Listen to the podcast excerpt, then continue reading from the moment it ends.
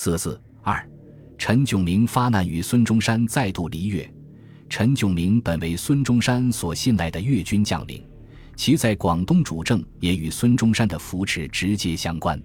如世人所论，本来总理对陈炯明起初是很信爱，同时陈炯明对总理也同样如此。后来因为彼此间意见渐渐隔阂，同时又有些人在旁挑拨离间。便渐渐发生裂痕。陈炯明与孙中山在政治、军事等方面看法不一，时有不同意见。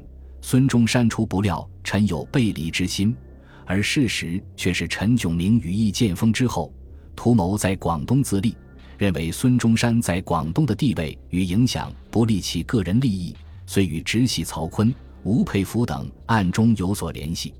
一九二一年冬。陈派其私人代表朱兆雄前往北京，与北洋政府频频接触。一九二二年初，吴佩孚的代表黄申湘到粤会晤陈炯明。其后，马玉航、陈觉民又代表陈炯明到洛阳见吴佩孚。接着，双方代表一月二十九日在洛阳订立言和条约。据第一次直奉战争期间的粤海关情报记载，陈炯明将军正在惠州集结军队。并关注着直奉两派战斗的结果。若吴佩孚打胜仗，陈将回师广州去主孙逸仙；要是吴打败了，陈将固守惠州基地，以待云贵之增援。陈早与吴佩孚、唐继尧结盟。因此，当直系在第一次直奉战争中获胜后，六月二日，吴佩孚致电陈炯明，要他勉为其难，定粤之后携手定国。所身望也。五日又电闽都李厚基，要其元臣取孙，早定粤局，以期统一。北伐军占领赣州后，还曾检获多封陈光远与陈炯明准备联合加攻北伐军的密电，如陈光远给陈炯明电位，前与尊处所定加攻孙军计划，皆未照行。务于本月十五日以前照行锁定计划。陈炯明复陈光远电位。贵军一聚兵三南，欲由惠州夹击，必操胜算。对许崇智所部及其本身，务取完全消灭主义。对黄大炜、李烈钧等军，实行缴枪解散。陈光远的内部通报则为：陈部决计先期与我军协同动作。因此，陈炯明最后的背孙拥直，并非完全意外之举。当孙中山在一九二二年四月免陈炯明职后，为了稳定后方，对陈还是留有余地，保留其陆军部长，划惠州、潮汕等地为陈军驻地，解决欠饷，还任命其亲信叶举为粤桂边防督办，以安其心。为此，陈炯明还曾致电孙中山表示感激。同时，他认为对政变尚未准备周全，密告在肇庆的叶举、拥孙之魏邦平等军均在省，防卫之力不单。而海军已属孙，现在我动，省员不能固守。许崇智、李烈钧等亦可提兵回战，并受民党群起士气。今时机上位置，切不可轻举妄动，静待我最后之命。因此，他对孙中山表面敷衍，宣布下野，退居惠州，已是不问政事；私下却秘密联络亲信部下，准备发动政变。在陈炯明的指示下，叶举率部离桂回粤。并于五月中旬不顾孙中山各军不得入驻广州的命令，擅自进驻广州，占据城内外各军事要地，构筑工事，各处布防，为政变创造条件。随后，叶举等即以粤军官兵名义致电孙中山，要求恢复陈炯明原职。五月二十五日，孙中山回电叶举等，告对陈炯明每集欲晚之复出，电报密谍，信使不绝于道。表明对陈氏中动已至诚。二十七日，孙中山迫于情势，任命陈炯明以陆军部长名义办理两广军务，肃清匪患。所有两广地方均听节制调遣。但孙中山的做法已经不能挽回陈炯明的悲孙之心。六月一日，廖仲恺函告孙中山，陈炯明部屯集省城及白云山等处者，日谋响应北吴。月圆人心，一夕朔惊。广州夜举部更日向滋闹粮饷，受逼无已，因请孙瓒回广州震慑。当日，孙中山自韶关大本营回到广州，图稳定后方形势，但陈炯明及其部将对孙多避而不见，同时紧锣密鼓地策划政变。九日，陈的亲信部下洪兆麟密电致陈，认为现虚已下也，南方总统亦无存在之必要，否则由此赘由，实足为南北统一之障碍。若不忍痛割爱于须臾。必遗生灵于万劫不复之痛苦，提出商谈一切进行计划，解决危局。六月十五日，叶举按照陈炯明的密令，在广州白云山总部召集会议，布置政变计划，决定于十六日晨炮轰总统府，发动政变。当晚，叶举部分头攻击观音山总统府、越秀楼、孙中山住宅等处，政变始作。在陈军发动政变前，孙中山已得到警示，他先怀疑这是谣言，其后当部署劝其离开总统府，避往安全地带，但他慨然言之：“余负救国救民之责，艰苦不辞，改道北伐。如陈果率其军已叛，战功府，使广州成为灰烬，置于于死地，于一身死党国而已，夫复何憾？”直至十五日晚夜深。广州各处隐然已闻枪声，孙中山才在宋庆龄和部属恳求下悄然离开住所，前行至海珠长堤天字码头，由江海防司令陈策和海军司令温树德等陪同，登上海军军舰，安然脱险。十六日凌晨，陈军开始攻击总统府和越秀楼，与警卫团发生战斗，但未能突破警卫团的防线。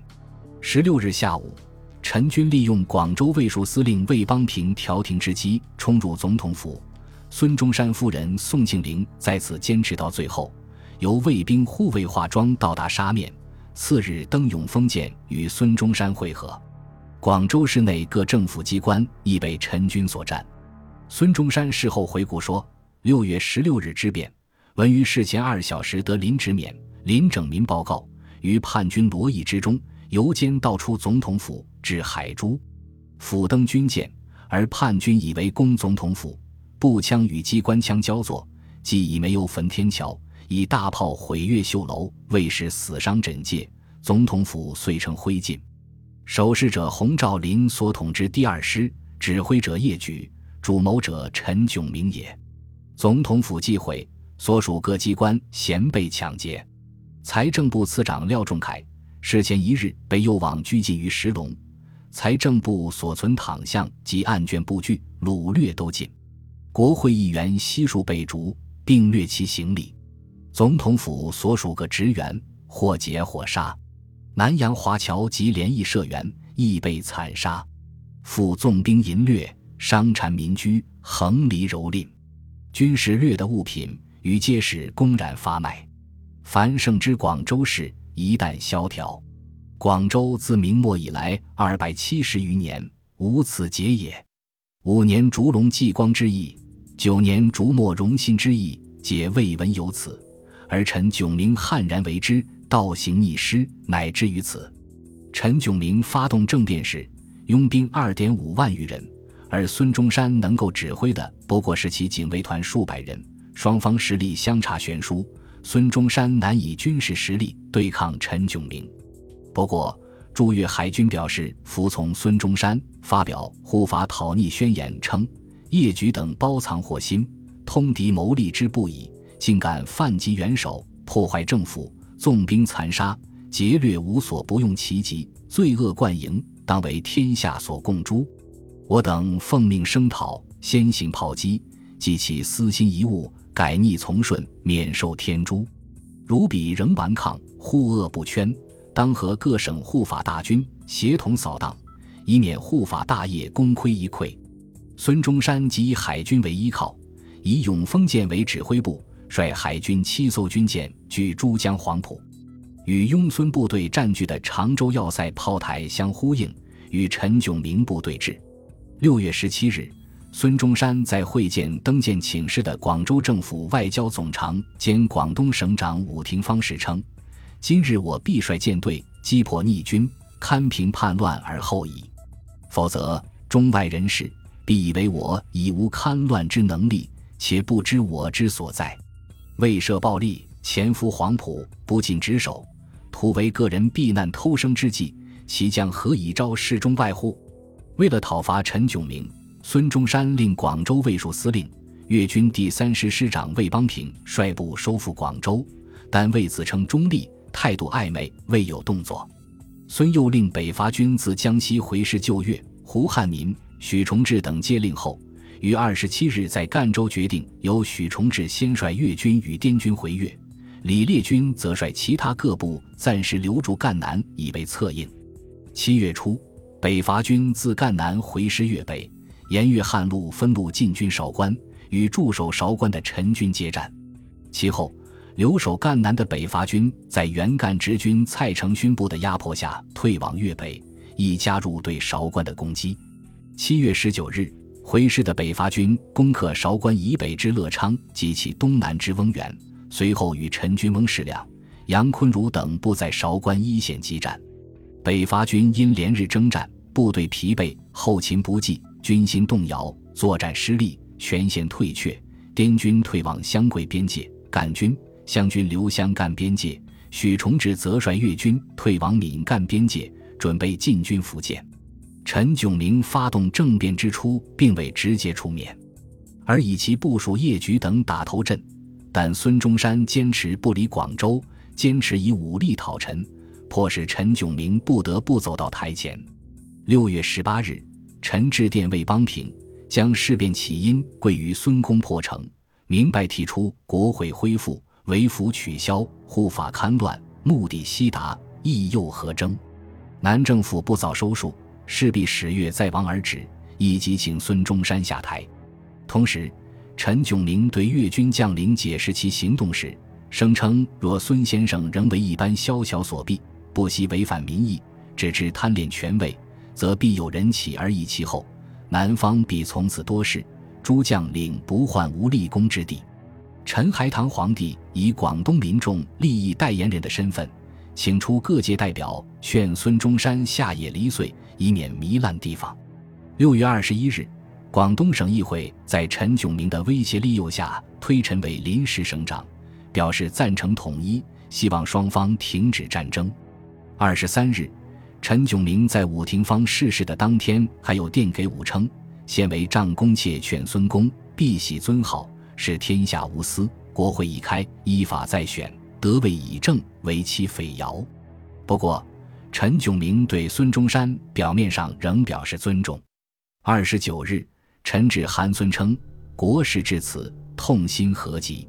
炯虽下野，万难辞咎。自十六日奉到军狱。”而省便已作，挽救无及矣。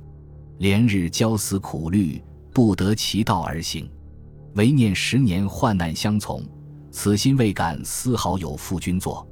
不图兵柄现已解除，而事变之来仍及一身，处境至此，已云苦矣。现为恳请开示意图，彼得遵行，数北征部队，免至湘羌，保全人道，以昭天和。国难方因。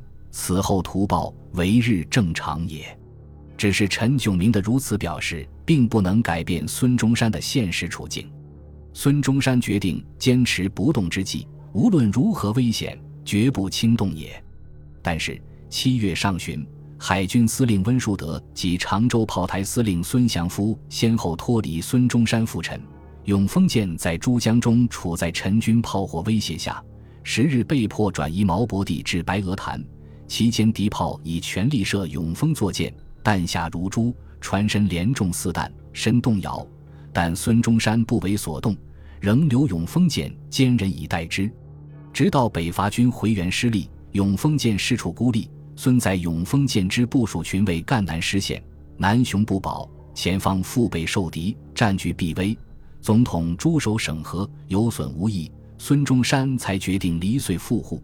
相与我护法同志讨论善后与中国统一计划。八月九日，孙中山一行离开坚持了五十五天的永丰舰，乘轮途经香港，于十四日转抵上海。十五日，孙中山发表宣言，宣示对此次政变主谋及诸从乱者当群起以攻，绝其本根，勿使自慢。否则流毒所播，效尤种起，国事欲不可为矣。至于国事，则护法问题，当以合法国会自由集会，行使职权，为达到目的。如此，则非常之局自当收束。继此以往，当为民国谋长治久安之道。如政治问题，则当尊重自治，以发书民力。为自治者，全国人民有共治、共享之位。非军阀托自治之名，因行割据所得而借口，重申奔走革命三十余年，创立民国，实所公亲。今当本此资格，以为民国尽力。凡忠于民国者，则引为友；不忠于民国者，则引为敌。义之所在，并立以赴。危难非所顾，威力非所畏。吾完成中华民国之建设，彼国民皆蒙福利，责任始尽。六一六广州变作，所谓任用非人，变生肘腋，使正处良好发展势头的北伐被迫终止，给孙中山沉重的打击，也使他感受莫大的痛苦。如他事后所痛陈，文律同志为民国而奋斗垂三十年，中间出死入生，失败之数不可捋指，故失败之残酷，未有胜于此一者。盖历次失败虽原因不一。而其究竟，则为失败于敌人。此意，则敌人以为我屈，所待敌人而兴者，乃为十余年卵意之陈炯明。且其阴毒凶狠，凡敌人所不忍为者，皆为之而无序。此不但国之不幸，亦以人心事道之忧也。但孙中山精神的可贵之处在于，虽然失败如此残酷，但并不能使其放弃对理想始终如一的追求。他坚信疾风，然后知劲草。盘根错节，然后知变利器。凡我同志，此时犹当坚贞蒙难。最后之胜利，终归于最后之努力者。如何收拾残局，重上征程，是回到上海暂时安居的孙中山所考虑的主要问题。他在进行新的思索，寻求新的道路，发现新的力量，由此开始酝酿他政治生涯中又一次新的转折。就长期与广大的目标而言。孙中山力求实现建立独立、统一、民主的现代中国国家的理想一如既往，但对于实现这一理想的方式方法，除了沿袭联合各实力派的传统做法，着重加强粤皖奉三角同盟的合作之外，孙中山开始考虑借重苏俄的力量，引进俄国革命以弱胜强、以小击大的成功经验及其组织与方法，改组国民党。建立党军，实行党治，强调组织公用，加强政治宣传等等一系列新的思路与方法，开始在经历了痛苦失败之后，静心思索的孙中山脑海中浮现、成型，并渐渐清晰。孙中山的思路和可能之转向，得到了正在中国寻求革命力量，力图以殖民地半殖民地革命运动而壮大革命声势与阵营。改善自身革命成功后之相对孤立地位的苏俄的鼓励与激赏，也得到了成立不久、急于扩大力量、寻求中国革命成功之路的中国共产党人的积极回应与大力支持。国共两党合作，苏俄、国共三方携手，共创中国革命新局的情势由此而建成。孙中山及国民党通过自身改组，实行联俄容共，发动国民革命。实现中国统一的战略策略也因此而在酝酿之中。本集播放完毕，感谢您的收听，喜欢请订阅加关注，主页有更多精彩内容。